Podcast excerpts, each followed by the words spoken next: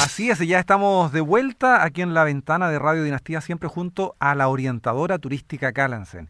Y como lo habíamos anunciado, a esta hora ya estamos en contacto con el profesor Miguel García Corrales. Él es exdirector y fundador del Instituto del Patrimonio Turístico en la Universidad Central de Chile. ¿Cómo está, profesor? Muy buenas tardes, muchas gracias por atender nuestro llamado. Muy bien, un gusto. El gusto es nuestro, profesor. Vamos a hablar hoy día de patrimonio, pero queremos conocerlo un poco también a usted, que nos cuente antecedentes de su vida, de su trayectoria académica, por favor. Perfecto, mira, yo llevo ya 20 años trabajando vinculado a temas del paisaje, del medio ambiente y del turismo y el patrimonio. son como los cuatro ejes de lo que he desarrollado. He, estado trabajando en términos de, de proyectos desde eh, el Parque Nacional Lauca en el norte hasta Cabo de y Antártica Chilena en el sur, siempre bajo la línea ¿cierto? del desarrollo del turismo sustentable, del turismo de base local y de proveer ¿cierto? mejores condiciones de vida para la población a través del turismo. Y eso construirlo, ¿cierto? Y, y generarlo, eh, convirtiéndolo en, en producto turístico, en el fondo, que es lo que demanda, ¿cierto?, el mercado. Entonces creo que, y para mí frente a la invitación que me hacen, eh, es muy importante estar cierto en, todo Chile eh, conversando con la gente de turismo, conversando con, con las comunidades locales, cierto que en el fondo son quienes abren sus puertas al turista y, en estos momentos cierto también eh, se tiene que preparar para un nuevo turismo que viene. Yo hago clases de turismo, he hecho clases en varias universidades, y hoy día estoy concentrado en la Escuela de Arquitectura y Paisaje de la Universidad Central, las carreras de Arquitectura y Arquitectura del Paisaje, donde a los arquitectos, ¿cierto? en términos de planificación, les enseñamos cómo abordar el turismo. Profesor, y desde su ojo de, la experiencia y del conocimiento académico, eh, ¿cualquier zona, cualquier territorio tiene un potencial desde estas cuatro aristas que usted menciona?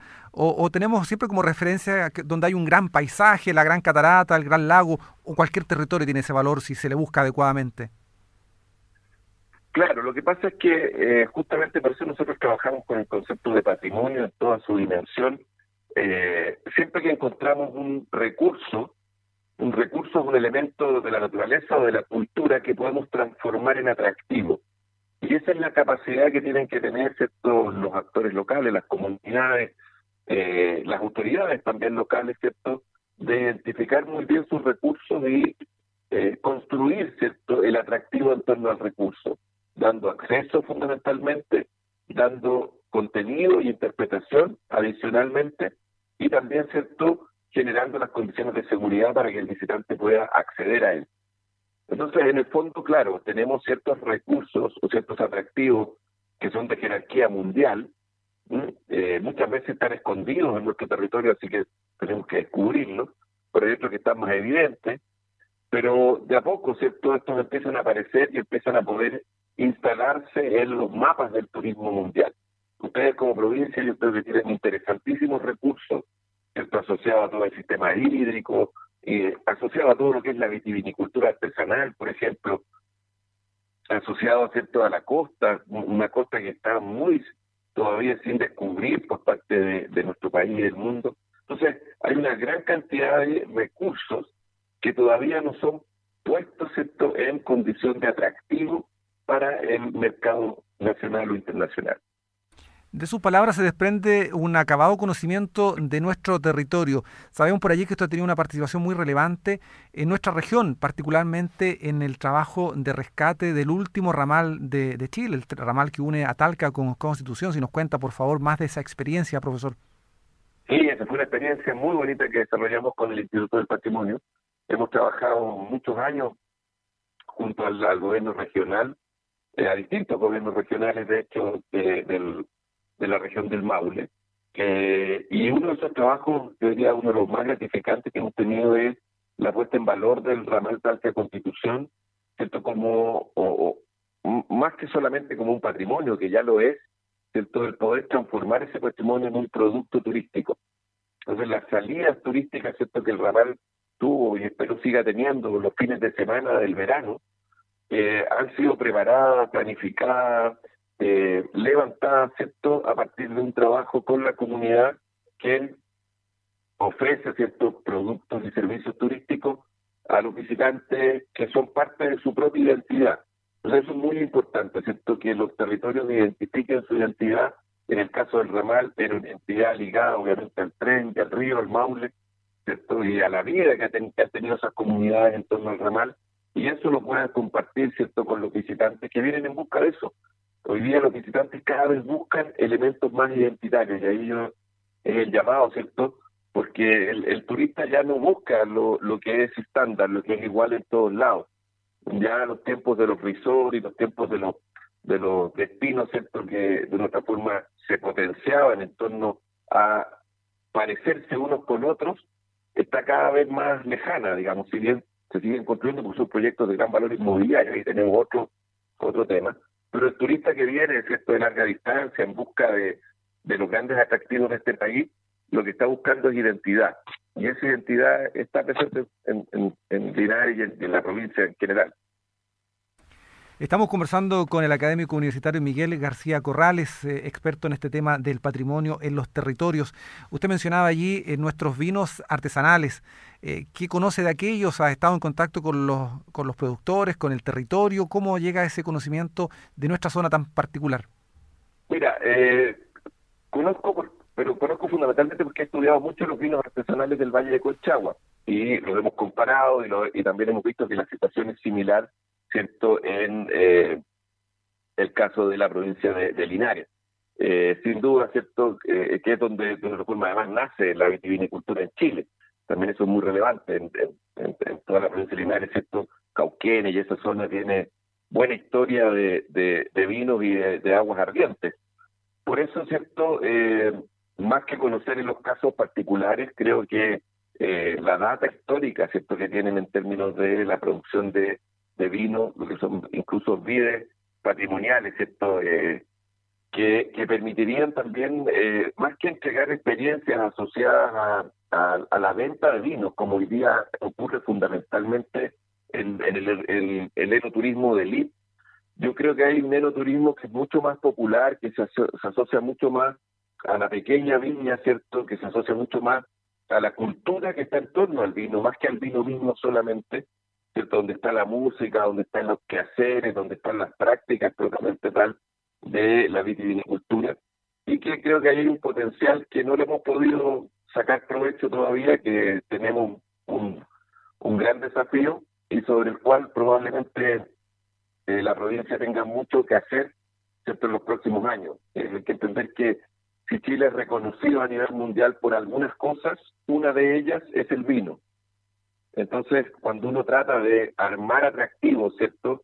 Y construir a partir de los recursos, que en este caso es un recurso cultural, la cultura del vino, eh, ese recurso es reconocido a nivel mundial. Por lo tanto, armar atractivo en torno a ese recurso es algo que no nos debería ser complejo eh, mostrárselo a la demanda y interesarlo, ¿cierto?, por, por venir. Ahora hay que armarlo y hay que hacerlo. Sí he trabajado ahí al ladito de ustedes, ¿cierto?, eh, en, en, eh, en, los vinos, ¿cierto?, del Bio fundamentalmente, que también son viñas artesanales, ¿cierto?, también ahí con un tren, con el, el ramal, el Corto Laja, que justamente eh, llegábamos, ¿cierto?, hasta Laja y... Eh, San Rosendo, que tiene también vinos artesanales de muy buena calidad. Un tremendo conocedor de todos los territorios, de, bueno, lo decía, desde el extremo norte hasta el extremo más sur de, nuestro querido Chile. Miguel García Corrales, académico universitario que está conversando con nosotros gracias a la orientadora turística Calancén sobre el patrimonio, pero también sobre el turismo, la cultura. A propósito de turismo, profesor, una de las áreas más golpeadas a nivel mundial a raíz de la pandemia es precisamente el turismo. Tras el impacto que nos ha provocado, y esperemos que sea pronto aquello, ¿qué turismo ve surgir? ¿Cómo debiera trabajarse? ¿Cómo debiera abordarse el reinicio de esta labor eh, considerando que la pandemia ya hubiese quedado atrás o de algún modo controlada? Mire, yo creo, y esto no lo digo yo, sino que también se, hay bastantes estudios y, hemos tenido, bueno, hemos tenido mucho tiempo para juntarnos a conversar, digamos, eh, en, en, el mundo del turismo. Yo creo que esto eh, sin duda se va a venir en varias etapas, así como hemos estado también viviendo esto de las etapas. Eh, el, renacer del turismo también se viene en por lo menos tres o cuatro etapas eh, que va a tener diferencia en función de cómo los territorios vayan saliendo cierto del COVID. Eh, la, primera etapa, ¿cierto? Es una etapa de eh, reconsolidación de la oferta. O sea, obviamente hemos tenido bajas, lamentablemente, eh, empresas que ya no han podido soportar y que lamentablemente no van a volver a existir, pero otras que han nacido, ¿cierto? Otras que están naciendo y que eh, se instalan como, como potenciales nuevas eh, ofertas. La, la, primera etapa va a ser el turismo local. Y ahí le, llamo a la autoridad ¿cierto? A, a concentrar sus esfuerzos, como lo han hecho otros países, en motivar el turismo local. Ahí está la experiencia de Costa Rica, por ejemplo, súper interesante, que ha sido un destino por muchos años de ecoturismo, por el turismo internacional, donde hoy día están concentrando todo, todo su esfuerzo en potenciar el turismo local, que los costarricenses viajen dentro de Costa Rica, lo que no había pasado nunca. Entonces creo que también ahí hay que mirar y vamos a ver esto como la idea es que los chilenos viajen dentro de Chile, potenciar el programa Chile tuyo y todos los programas cierto que son asociados al turismo local. Ofrecer descuentos, trabajar con las tarjetas de crédito probablemente para que lo que se gaste en turismo en Chile, por ejemplo, tenga un descuento. Ahí hay experiencia internacional que nos puede ayudar. Una segunda etapa, una vez que ya el turismo local esté consolidado y que la oferta vuelva a estar tranquila, digamos, en términos de, de cómo se está construyendo y ofreciendo, eh, vamos a encontrar, ¿cierto?, la llegada probablemente de los primeros turistas internacionales esto es lo más seguro, ¿cierto? Si ya tenemos seguritizado nuestro país, es que sean de larga distancia y que vengan probablemente, de los destinos más eh, remotos, estamos hablando de Europa, Estados Unidos, Canadá, Australia, y sean turistas eh, muy de ¿cierto? Arriesgados, de digo no, no por el, el lujo, sino que arriesgados en su conducta, pero que obviamente quieren romper el, llamemos así, el encierro y irse a un lugar completamente distinto que les dé seguridad, pero que les ofrezca también algo muy distinto a lo que han vivido en su vida de encierro. Entonces ahí tenemos una gran oportunidad, no para capturar muchos turistas, pero sí turistas de un gasto interesante y que buscan experiencia interesante. Una tercera etapa, esto ya va a ser, esto con el crecimiento del turismo de larga distancia va a seguir consolidándose, ¿cierto? Y también del turismo regional. Y van a aparecer, ¿cierto? Los turistas argentinos nuevamente, van a aparecer los turistas más cercanos, eh, que están decidiendo pasar las fronteras territoriales terrestres, que eso, es uno de los elementos, son más inseguras que las fronteras eh, aéreas habitualmente. Entonces, pasan las, las fronteras terrestres y la cuarta etapa, ¿cierto? Ya sería eh, probablemente con la digamos, la reconfiguración de un turismo que probablemente esperamos como oferta sea mucho más sustentable, mucho más concentrado en las diferencias que tenemos y mucho más concentrado desde una oferta eh, que pone en valor las culturas locales y los elementos de diferenciación local una visión tremendamente amplia y clara que nos entrega el profesor eh, Miguel García Corrales respecto de cómo podría ser entonces la reapertura del turismo, ojalá pronto. Eh, profesor, nos decía al principio, cuando hablábamos de, su experticia académica, eh, su relación con la arquitectura. ¿Cómo se relaciona precisamente este, esta disciplina con el patrimonio, con el turismo, con la cultura? ¿Dónde se entrecruzan? Bueno, como uno de los principales recursos con los que cuenta el turismo es el recurso arquitectónico. Los recursos que podemos poner en valor, por una parte, en muchos casos son recursos que son construidos a partir del diseño arquitectónico, eh, que dan, y además eso tiene una vinculación directa con el patrimonio, porque estos recursos dan identidad local. Ejemplo, ¿cierto? La casa colonial, ¿cierto? Pero muy común en, en, en la, la provincia de Curicó. La casa colonial tiene una serie de características, ¿cierto? Que son arquitectónicas, ¿cierto? De cómo se construye, cómo se diseña, cómo se utiliza, los patios, ¿cierto?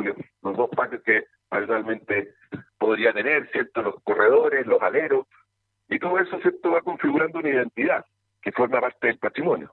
Entonces, las, las identidades que están presentes en todo el territorio, muy distinto a una casa colonial de, la zona central de Chile, ¿cierto? A un palafita en Chiloé o a una casa de piedra, ¿cierto?